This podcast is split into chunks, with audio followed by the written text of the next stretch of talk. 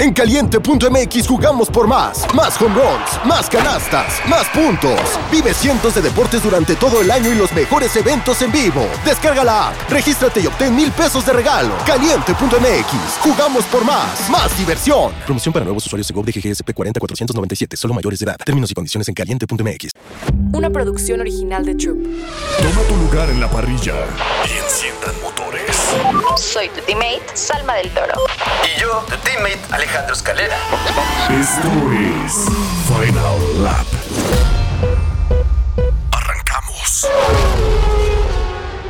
Hello formuleros, ¿cómo están? ¿Qué carrera tuvimos? Para mí ha sido los mejor, el mejor final de toda la temporada. En algún momento creí que la carrera se iba a poner un poco tediosa, pero creo que nos dio un final espectacular. Y hoy traemos invitadaza, así que Alex, pero te voy a dar la bienvenida primero a ti. ¿Cómo estás, amigo? ¿Qué te pareció todo? Estoy feliz. Llegó el momento, llegó el momento tan esperado de la temporada en el que un Red Bull no gana. Eh, ha sido una carrera eh, que hay que desmenuzar. Digamos, no ha sido la mejor, pero pasaron cosas que, pues, no esperábamos. Pero ya no quiero hablar tanto yo. Vamos a presentar a la invitada, Manena, gran amiga mía. ¿Cómo estás el día de hoy? Hola a todos, hola Salma, hola Alex, muchísimas gracias por tenerme aquí el día de hoy. Y yo, la verdad, súper bien.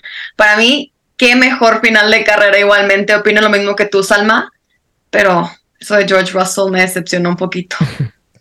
Sí, sí, sí, pero a ver, ¿cuánto le das de calificación? Nosotros normalmente del 1 al 10 le damos ahí un promedio de lo que creemos que, que, bueno, igual tomando en consideración que todavía faltan algunas carreras, ¿cuánto le das? Uy, es que yo opino lo mismo que Alex. O sea, no ha sido la mejor carrera. Siento que han habido de los mejores momentos de la temporada. Ándale, sí. Pero como que entre un 7.5 y 8, porque sí hubieron partes en las que fue bastante monótona la carrera. De acuerdo. ¿Tú, Alex? Um, justo como lo decía Manena, que hay momentos de los que fueron los mejores de la temporada, pero no fue la carrera completa. De hecho, a mí se me hizo mejor Monza, eh, tal vez hasta Países Bajos se me ha hecho eh, mucho mejor, pero yo creo que ese final, yo creo que el ver a los al top 4 con un posible, ya sea pelea de podio o victoria, eh, yo creo que eso lo rescató muchísimo. Eh, también la cual estuvo muy, muy buena. Mm, yo sí le voy a poner a lo mejor el 8-5. Y bueno, a ver, yo no les voy a mentir, creo que voy a darle un 8, ya lo dije, eh, fue como en algún momento eh, un poco aburrida, a las 6 de la mañana yo estaba de que ya por favor, ¿qué pasa? Eh. Interesante, pero bueno, ya al final estuvo, yo no lo podía creer, justo lo que decían de George Russell, yo dije, no, o sea, ¿qué fue lo que pasó? Pero bueno, ya llegaremos a ese punto de la plática. ¿Qué les pareció la clasificación? Tenemos a Carlos Sainz eh, siendo el poleman. Yo la verdad estaba súper ultra contenta. Dije, bueno, por fin la vida le está sonriendo a Ferrari.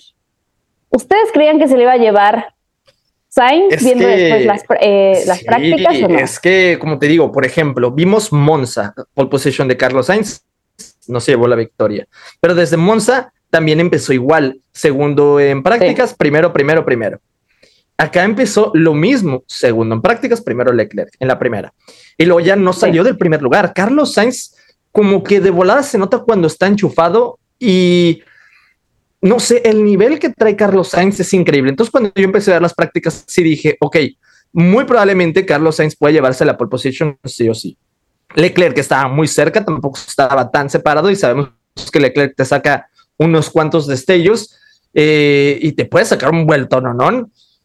Pero lo que está haciendo Carlos Sainz en estas últimas carreras está siendo impresionante. El nivel que tiene es brutal y no sé, o sea, lo que hizo en clasificación fue una vuelta perfecta. De hecho, creo que hizo un tiempo, un sector suyo amarillo, pero en el siguiente lo corrigió bastante. No, y 100%. La verdad es que a mí me hubiera dado muchísimo coraje verlo ganar dos poles seguidas y que no ganara otra carrera más, porque ya el simple hecho, deja tú que Max Verstappen gane o no gane, el simple hecho de que otro piloto se lleve la pole, eso ya es ganancia para mí. When you need mealtime inspiration, it's worth shopping Kroger, where you'll find over 30,000 mouthwatering choices that excite your inner foodie. And no matter what tasty choice you make, you'll enjoy our everyday low prices, plus extra ways to save, like digital coupons worth over $600 each week. You can also save up to $1 off per gallon at the pump with fuel points. More savings and more inspiring flavors make shopping Kroger worth it every time. Kroger, fresh for everyone. Fuel restrictions apply. Pero si hubiera sido clásica mala suerte que ha tenido Carlos Sainz en el pasado, en el que le han pasado este tipo de cosas donde siempre se le escapaba la victoria o se le escapaba la pole, etcétera, etcétera. Entonces me acuerdo justo que Salma, tú dijiste en la previa que sentías que algo le iba a pasar a Max Verstappen en la carrera, pues lo manifestaste. Por favor, manifiesta más de ese tipo de cosas para las siguientes carreras amo a Max Verstappen, pero queremos ver diferentes ganadores. Ya el mismo todas las carreras se pone un poquito aburrido, la verdad. Y sí, a ver, realmente creo que fue un, desde las prácticas vimos a los Red Bull que estaban complicados, ya sabemos que las prácticas a veces no nos pueden decir mucho, pero yo sí decía, algo está pasando, eh, no se les veía tan confiados, estaban quejando siempre, eh, y bueno, ya cuando empezamos a ver en la clasificación eh, este momento icónico donde Max Verstappen está en número 10, ya Checo Pérez ahí en Q2 ya veíamos que no tenía pues la posibilidad de pasar y que Liam Lawson hace que Max Verstappen se quede en Q2, yo dije, esto se va a poner bueno, esto por fin nos va, por fin vamos a tener carrera, por fin vamos a tener a alguien más peleando por el primer lugar y eso ya tal cual me dio esperanza, felicidad. Y a ver, yo también amo a los Red Bull eh, como equipo. Ustedes saben que yo soy muy fan de Checo y me hubiese gustado que ganara Checo, pero sí ya era un poco monótono el que estuviéramos viendo a Red Bull en 1-2 o en el podio siempre o a Max Verstappen siempre ganando, como lo decías ahorita. Entonces, me encantó la clasificación porque creo que sí se puso muy buena. Los tiempos estaban muy competitivos entre Norris, Russell, este, Sainz, ¿no? Pero bueno, qué mejor que se la haya llevado Sainz. Sí, un Ferrari, por favor. Ya me urgía una victoria de Ferrari a mí, la verdad. no, pero si vamos a hablar de la clasificación, eh, me gustaría que habláramos del accidente de Stroll. Eh, un Stroll que ya viene con estos rumores de que se va a ir a jugar tenis, que eh, los inversionistas ya le están metiendo presión a papá Stroll. Eh, un Stroll que, digámoslo, no se ve tan feliz. O sea, si lo ves en el paddock, no se ve como el mismo Stroll de hace unos años. Sí se ve apachurrado, se ve triste. No lo sé, así yo al menos lo capto. Y en cuanto a sus actuaciones también, no está haciendo lo que se supone que debe de hacer con ese coche como lo está haciendo Alonso. A lo mejor no se le pide estar a la talla de Alonso, pero un poquito, unos pasos detrás eh, estaría bien, pero ahora no lo está haciendo. Y en Singapur, un circuito muy técnico, eh, terminó por cometer este error, eh, que salió Mike Crack, ¿no? El jefe de equipo de Aston Martin, a decir de que este error nos demuestra que Lance Stroll está haciendo las cosas bien y que está yendo al límite. Y es como, no, no, espérate tantito. comprometido, ¿qué dices? Eh, primero que nada, obviamente, hablar de que eh, gracias a Dios el piloto está bien, qué bueno que, que la seguridad de Fórmula 1 está como está en estos momentos, porque ese impacto es impresionante, sí fue brutal el impacto y, y salió y ok, a lo mejor no ocurrió el siguiente día, pero dentro de lo que cabe salió ileso. No, y yo creo que Lance Stroll es de los pilotos que más chocan las clasificaciones. Y justo estaba viendo precisamente una noticia de esto, en el que el chistecito les va a costar 1.2 millones de dólares. O sea, yo creo que ha sido de las reparaciones más caras de la temporada de la Fórmula 1. Y fíjate que yo pienso lo mismo, pero un poco contrario a lo que la gente suele decir de él, todos estos paid drivers, ¿no? O pilotos de paga, en los que aquí sobre todo siento que se burlan mucho de él porque su papá es el dueño del equipo, pero no porque tengas tu lugar asegurado en la Fórmula 1, significa que solo estás ahí, corriendo por correr. Yo sí creo que quieres ser bueno o de los mejores en lo que haga por eso a lo mejor está queriendo hacer la transición a tenis, a ver si ahí le va un poquito mejor. No sé, ese es mi percepción. Sí, no, definitivamente. Además, claro que al ser un piloto de paga, la, la gente, los fans, eh, los medios también, o sea, como que lo, lo, diferencian del resto, ¿no? Es porque, ah, tú no tienes la presión de que te vas a ir, tú no tienes la... Entonces, siento que también es una presión adicional al piloto, pero yo igual estoy muy de acuerdo con lo que dice Alex, como que siento que Lance Stroll hoy ya no se ve tan feliz dentro de la categoría. Y seguramente es porque recibe pues mucha presión de, parte de su papá, de los patrocinadores, de parte de los socios, no sé, me lo estoy eh, pensando, pero, pero sí, me gustaría ver a un Lance un poco más eh, feliz, más recuperado, con más confianza. Pero bueno, esperemos que en, en, Japón nos pueda dar una buena noticia, porque creo que inició la temporada no tan mal, obviamente no como Fernando Alonso, pero creo que ha ido decayendo y como que no, hace, no se ha recuperado del todo. Amiga, la empezó pésimo, la empezó con operación en la mano. Bueno, pero después de la operación, no, o sea, estaba en puntos. Ah, bueno, es verdad. Es verdad, es verdad. Pero, híjole, es que es que está difícil y te digo, sí fue impactante y también me impactó mucho cómo, o sea, eh, Norris pasó súper cerca, Piastri también, eran los dos McLaren, eh, que también, ¿verdad? La, la, libraron, gracias a Dios, todo muy bien. Y ya en la clasificación, bueno, Checo Pérez, pues bueno, tiene su sección, pero lo de Liam Lawson eliminando a Verstappen, vaya sorpresa. Viene Verstappen, no mejora, queda, bueno, creo que sí mejoró, pero nada más le dio a décimo lugar. Veíamos también a, que venían tres, ¿no? Tres atrás, que era eh, Yuki Tsunoda, no me acuerdo quién más, y Liam Lawson. Yuki de la nada venía mejorando tiempos, todos decíamos de que no manches hasta que Yuki lo elimina. Y luego pasó algo con Yuki. Nadie supo en el momento que salieron los de los conspiranoicos a decir de que lo frenaron para no eliminar a Verstappen, pero no. Después se vio que incluso sin decirle que Verstappen estaba en décimo, eh, bloqueo neumático, se fue recto, se fue una escapatoria. Pero Liam Lawson, viene el muchachito de 21 años en su tercera carrera, pasa la meta, sube a décimo, baja Verstappen y todos así de que, Uh, qué pues. Uno de los cuatro Red Bull nomás en Q3 y no es ni Checo, no es ni Verstappen ni Yuki, que ya lleva tres años. El novato. El novato. Sí, el novato, el suplente, el suplente. Ándale. Sí, justo creo que está dando una muy buena, lleva poquitas carreras, eh, tuvo puntos, o sea, eso sí, yo dije, ni Debris ni Danny Rick en las oportunidades que tuvo de subirse al monoplaza lo logró. Y Liam Lawson, que justamente leí que Singapur es su circuito favorito y que siempre había querido ir y que su papá, eh, lo, o sea, que él lo invitó a Singapur. Y en esta, justo en esta carrera, tiene sus primeros puntos dentro de Fórmula 1 que a ver, complicado que lo puedan eh, pues meter a Alfa Tauri por lo menos en la siguiente temporada, porque hoy justamente salió este rumor de que ya es casi un hecho que Daniel Rick y que Yuki van para 2024, pero creo que lo está haciendo muy bien, creo que le puede abrir las puertas a otra escudería. Logan Sargent no, no tiene contrato para el siguiente año, podría ser una posibilidad de cambio con... Eh, Liam, si es que Red Bull lo permite, pero bueno, creo que lo está haciendo muy, muy bien. Y ¿saben qué? Alex Escalera siempre tiene muy buen ojo, siempre dice, no, este va a ser y empieza a dar buenos frutos, ¿eh, Alex? Así que les ah, la sí, sí, sí, es que desde Fórmula 12 se logra ver un poquito en cuanto al talento que tienen y, y pues en caso, pues Liam Lawson lo que también está haciendo en Super Fórmula japonesa o lo que estaba haciendo en Super Fórmula japonesa era, era brutal, era muy bueno y no sé, yo sí quería que le dieran la oportunidad y la está aprovechando al máximo. Entonces, Manera, te pregunto a ti, eh, tú si lo quisieras ver en vez de, no sé, Sunoda o Ricciardo, ¿a quién quitarías? ¿Y lo llegarías a ver en Red Bull a futuro? 100% a todo lo que dijiste. La verdad es que Liam Lawson se me hace como de los pilotos más competitivos dentro de cualquier parrilla donde esté. Se ve que es un piloto con muchísima hambre y de cierta manera me recuerda un poquito como que a todo este coraje que tiene Oscar Piastri, solo que Oscar Piastri se me hace un piloto un poquito más pulido, digamos.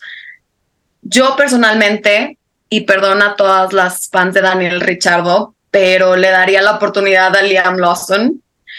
Deja tú la edad, para mí eso es lo de menos, pero Richardo es un piloto que vemos en la Fórmula 1 porque es excelente mercadotecnia en mi opinión, ya no tiene tanto que dar como otros pilotos. Y Liam Lawson para mí es el candidato perfecto, la verdad.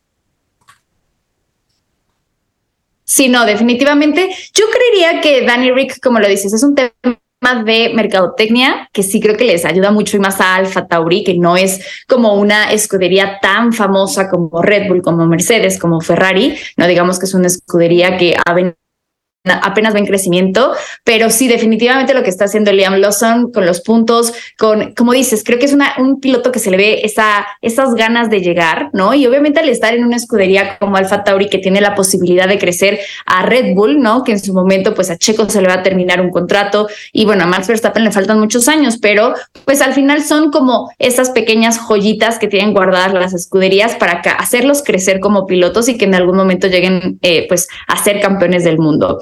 Pero bueno, ya con este contexto de la clasificación, la pole de Carlos Sainz, que aquí ya sé que lo amamos, nos pasamos a la carrera. Definitivamente, em, a ver, sí tenemos que decirlo, el tema de George Russell, que de verdad Qué buena estrategia se echaron los de Mercedes cuando está este virtual safety car que los meten a ambos por eh, llantas amarillas o llantas medias y, lo hicieron perfecto en el timing perfecto porque gracias a eso pudieron estar ahí al final presionando, no directamente a Lando, directamente a Carlos Sainz que, bueno, al final fue un error de, de Russell, ¿no? El, chocar, pero, pero estuvo bueno. Yo definitivamente dije, Russell va a alcanzarlo. O sea, yo estaba de que no, no puede ser, no otra vez, por favor. Pero bueno, al final la suerte tal vez estuvo de nuestro lado, de los fans de Carlos. Em, ¿qué, ¿qué, les pareció ese final, no? Porque si nos enfocamos un poco al a toda la carrera va a ser un poco como tedioso, pero al final creo que ahorita, ahorita sí, sí, sí, obviamente. Quería, quería enfocarnos un poquito más en el, eh, en el planteamiento de Ferrari. Obviamente, eso ahorita lo tocamos. Vamos a contestar aquí tu, tu pregunta. Uf, lo de Mercedes fue, yo creo que masterclass. Eh, no olvidemos que es el equipo ocho veces campeón consecutivo del 14 al 21. Este es una masterclass brutal de también el double stack, el doble cambio de pits que hicieron. Hamilton, Russell iban cazándolos de adelante. Eh, oportunidad habría de haber alcanzado a Lando, probablemente sí. A lo mejor un intento, dos intentos.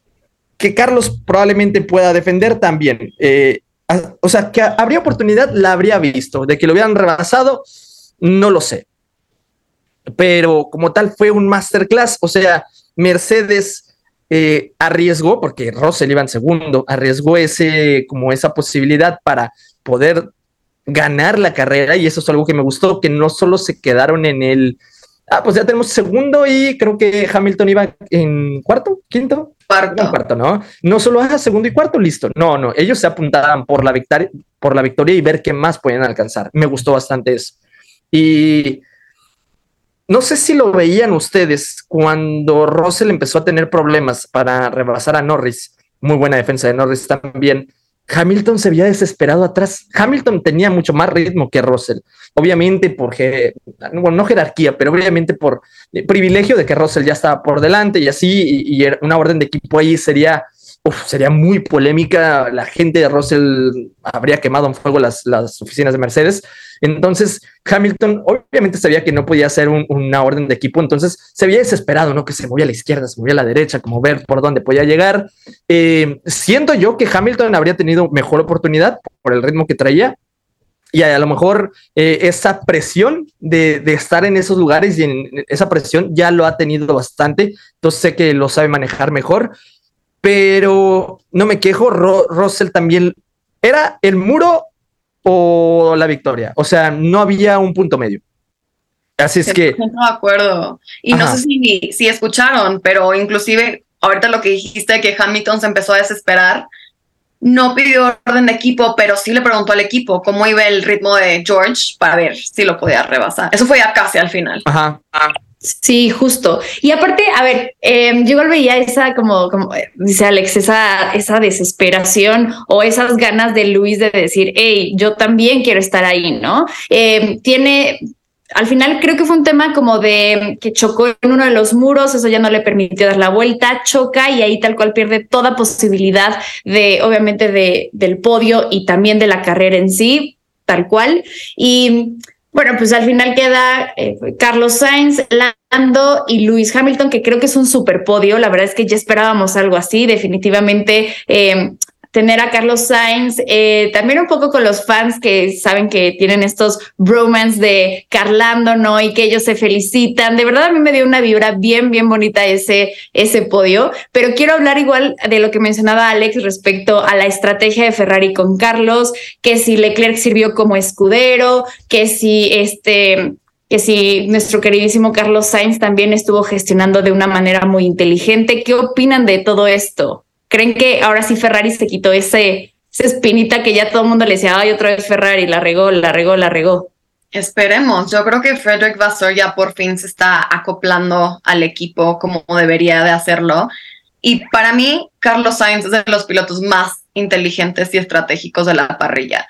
Siempre ha sido como un poquito el underdog, el piloto que no volteábamos a ver porque no era de los que más destacaba por su talento, pero también es de esos pilotos más perseverantes en los que siento que conforme va pasando más tiempo, más va mejorando. Hasta llegar a tal punto en que podría llegar a ser de los mejores pilotos de la parrilla. Campeón mundial, no sé, esperemos, pero sí de los mejores pilotos.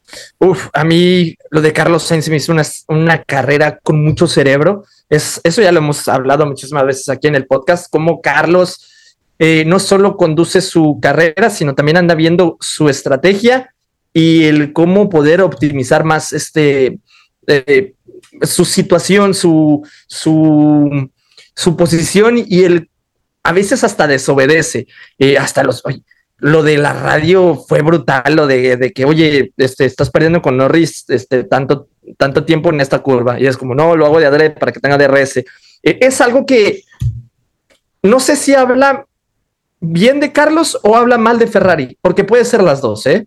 Eh, hablar bien de Carlos en cuanto a, que ya lo sepa, que sabe que tiene que darle DRS para, o sea, para tener eh, esa ventaja, para que Lando también se pueda defender, pero también es como Ferrari no lo había pensado porque hay equipos que hasta lo ordenan como, dale DRS o te, recomiendo esto, y Ferrari no lo había pensado, hasta se quedaron como impresionados, wow, oye, ¿a poco eso es estrategia? Eso es nuestro trabajo, así se quedaron yo creo. Y, y lo de Leclerc se me hizo genial. Ahorita ya salieron declaraciones de Leclerc diciendo que él empezó con blandos para favorecer a, Carlos Sainz. No estoy tan seguro, no sé qué tanto. Eh, yo creo que salió con blandos para poder rebasar a Sainz, para poder hacer un undercut. Eh, no sé entonces este, qué tan cierto sea, pero vimos cómo Ferrari respetó ahora esta eh, pues este privilegio de estar por delante, este Carlos salía primero, Leclerc salía tercero, se puso segundo, pero respetar este 1-2. Yo creo que la idea de Ferrari era vamos a hacer ganar a Carlos Sainz desde un inicio y por eso le dijeron a Leclerc, haz un gap de 3 segundos, haz un gap de 5 segundos. Obviamente el factor Leclerc quedó atrás con este error de, los pit stops, el tiempo a lo mejor no le dio, hubo tráfico, una parada lenta con 5 segundos. Y, ya, pero me gustó que a Carlos Sainz le dieran como ese privilegio, esa, eh, esa oportunidad de llevarse la victoria sin andar regándola, porque para mí se me hizo perfecto todo. Sí, que le dieran su lugar. Efectivamente, porque luego, ya sabes, había este rumor de que a, Leclerc le daban todo, bueno, también la gente comenzó a decir, ah, es que Leclerc le dan más, le dan todo el privilegio, de que todo gira alrededor de Leclerc. Ahora no, siento que también esta victoria es como Carlos Sainz diciendo un, no es cierto, o sea, está todo bien, está el equipo conmigo y, y todo ese sentido, ¿no? Y también me gustaría, no sé si tengan algún otro punto de qué decir con, con Ferrari, pero también hablar ya de lo de Checo, porque eh, de Checo también hay mucho de algo, yo, yo, quiero hablar de algo porque de verdad también hay que reconocer, ya, ya hablamos de Liam Lawson que lo hizo muy bien, digo, sabemos que los que se llevan los mayores puntos son los que están en el podio, pero también hay que reconocer, por ejemplo, lo que hizo Oscar Piastri, salió desde posición 10, 17 eh, y llegó en, en la posición 7, eh, ¿no? Que obviamente en Singapur es más complicado, pero creo que estuvo ahí gestionando la estrategia, estuvo muy bien, entonces también aplausos para Piastri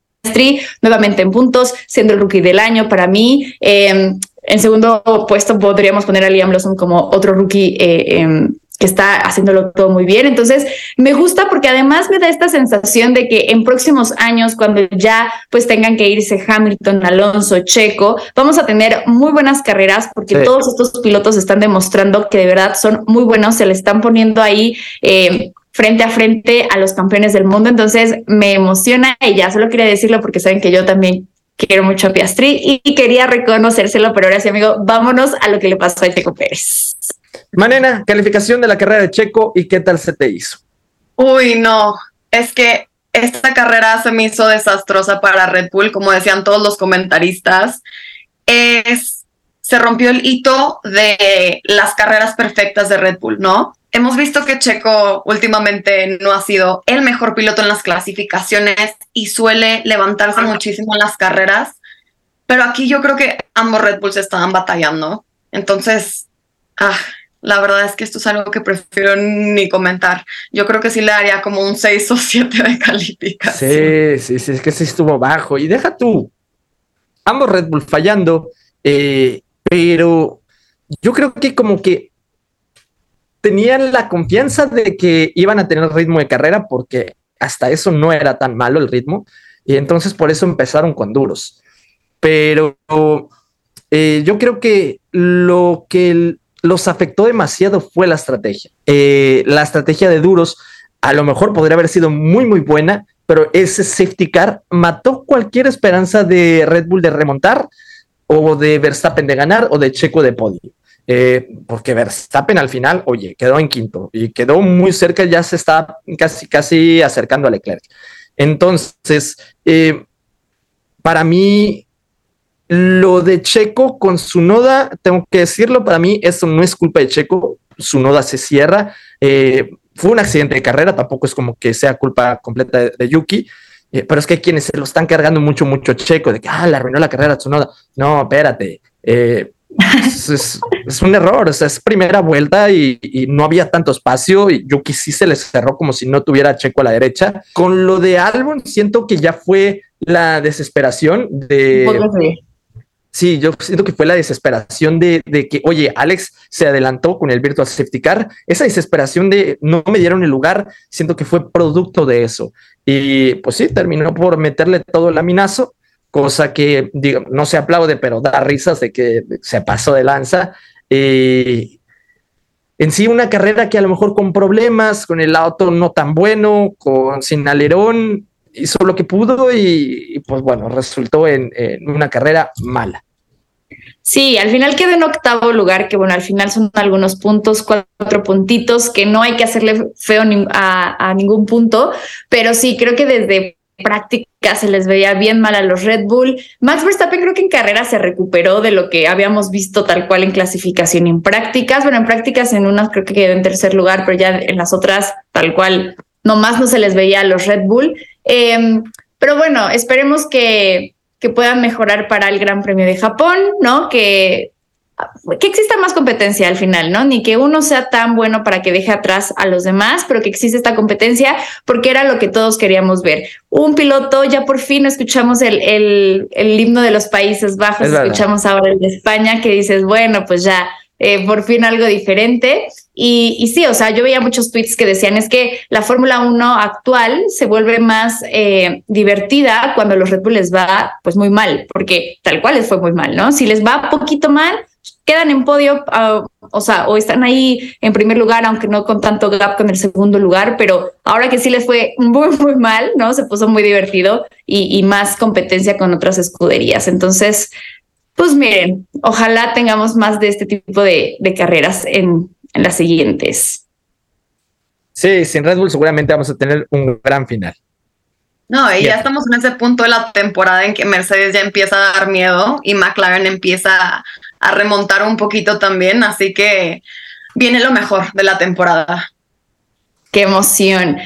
Oigan, y pues eh, viene el Gran Premio de Japón, Suzuka, un circuito que a muchos de los pilotos les gusta muchísimo. Eh, el año pasado tuvimos ahí el tema de la lluvia, que estuvo complicado con la grúa. Entonces, em, ¿tú cómo crees que vaya a quedar este podio después de lo que vimos en el Gran Premio de, de Singapur. Uy, qué miedo, pero yo sí creo que aquí a Red Bull le va a ir súper bien. Al final de cuentas, el circuito de Suzuka estuvo creado para todos los motores Honda, entonces quieran o no los pilotos tienen que practicar ahí.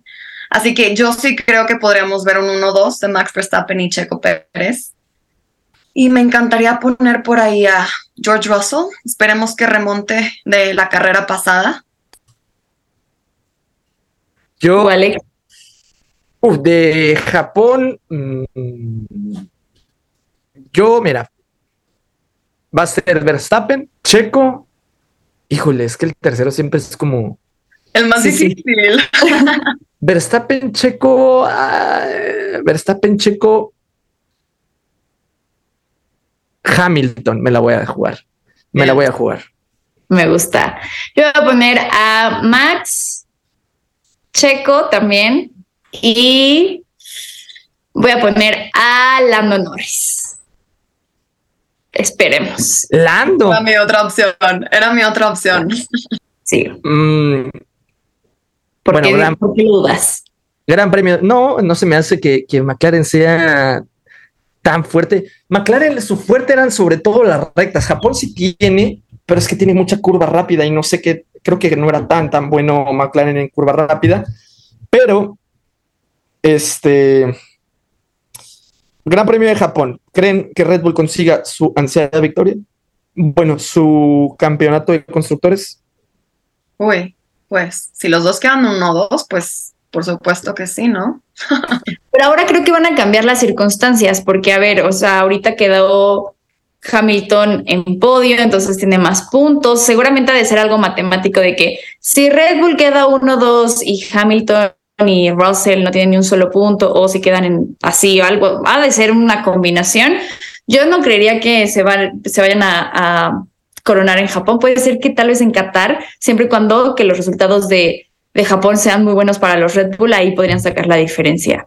Porque tal cual en, en Singapur, o sea, estaba muy complicado el que se coronaran. Entonces, ahorita con esto, a ver qué tal, qué tal nos va, pero bueno. Espérenme, espérenme cinco minutitos porque creo que llegó algo y tengo que abrir a mi casa. Espérenme, es verdad, perdón. Perdonen, perdonen. Corte comercial. Rápido. Aquí es donde van los anuncios, ¿no? Exacto, aquí va de que, hey, no te olvides de asistir al Gran Premio de México. Tres horas después. Puedes hacerlo de una vez. Se me terminaron los carteles. Hola. Allá. Hola. Va, entonces ya para cerrar, ¿no? Ay, pues los horarios están medio turbios, amigas. Los horarios están medio turbi- turbios. Díganme, bueno, este, la práctica, la primera práctica va a ser, si mal no recuerdo, ocho y media de la noche. Eh, sálganse a cenar, vean la práctica, pero es el jueves. Jueves para nosotros, ocho y media de la noche. Eh, luego tenemos que el viernes a la primera hora, o sea, a las 00, o sea, a las 12 a.m. en su reloj de iPhone eh, del viernes es la práctica número 2. La práctica número 3 es a las 8 y media de la noche. Y luego la quali es el sábado ya. Y la quali es. ¿A qué hora? ¿Qué hora La es? cual es a las 12 también, de 12 a 1 de la mañana, y ya la carrera es el día Sábado. Sábado a las a las 11. A las 11. A ver, de aquí ya lo tengo anotado. Eh, los libres 1 es el jueves a las 8 y media de la noche. Los libres 2 es a la primera hora del viernes, o sea, a las 00. Los libres 3 va a ser a las 8 y media de la noche. Y la clasificación ya es el sábado a las 00. Y la carrera es el mismo sábado a las 11 de la noche. ¿A dónde lo van a ver? Ay, pues en mi casa. Sí, sí, algo cómodo, casita, palomitas y ahí a verlo. Pues, ¿qué. Alex? A mí me toca verlo en una boda, se casa mi cuñada, tengo que estar sí o sí, pero obviamente no me lo voy a perder. Y va- me van a ver en mis videos con mi trajecito, mi corbatita. Muy bien. Enfiestado, pero, pero feliz por la carrera. Exacto. Nosotros organizamos paellada, unos amigos y yo, para Ojo. que se vuelva fiesta después de la carrera. Así que esperemos que gane. Hubieran pedido un sushi porque es en Suzuka. Organizamos un sushi night y ahí nos tienes a todos haciendo sushi. Efectivamente. Perfecto. Oye, ¿y dónde te podemos seguir? Cuéntanos. Bueno, pues en todas las redes estoy igual. A Girl Talks F1. Una niña habla Fórmula 1. O si se les hace más fácil mi nombre, me pueden encontrar también como Manena Manotú. En TikTok, Twitter, Instagram, YouTube y Facebook. Súper, pues todos los que nos están escuchando, corran a seguir a Man Manotú. Ahí está, yo ya lo logré. Eh, y pues nada, mil, mil gracias por estar aquí. De verdad, eh, nos encanta cuando quieras volver. eh, nosotros felices. Y bueno, pues ojalá nos podamos ver en algún evento, en el Gran Premio, en lo que sea. Será un placer conocerte en persona. Claro que sí, así va a ser. Y para mí no saben lo divertido que me la pasé. Por supuesto, hablando de nuestro tema favorito. No, hombre, ya conozco a Manena de. Ya nos este conocemos. Ay, yo no lo. Eh, la fiesta de. Es competencia. En la fiesta de otro podcast color verde. Eh, eh, no sé si aquí Charlie me permita decirlo. Esperemos a ellos también tenerlos de invitados algún día. Eh, amiga, no te ves, desapareciste. Pero, y también en Fórmula E, ¿verdad? También. Y en varios eventos de la Fórmula Es 1. verdad, también. Sí, es cierto. También. Los Es dos norteños. A mí ya me tocará ahí conocerte pronto, eso espero. Y Yo no conozco a pues, Salma, ¿eh? Ojo. Ay, sí. Casi, casi. Se cotiza. No, no, no. Y pues nada, Alex, ¿dónde te podemos seguir a ti? Como Escalera F1 en todas las redes, menos Twitter. En Twitter estoy como Alex Escalera 17. Perfecto, y a mí me pueden seguir en todas las redes sociales como Salma-del Toro. Pues nada, amigos, volveremos más fuertes. Volveremos más fuertes. Bandera Cuadros. Esto fue Final Lap. Una producción original de Troop.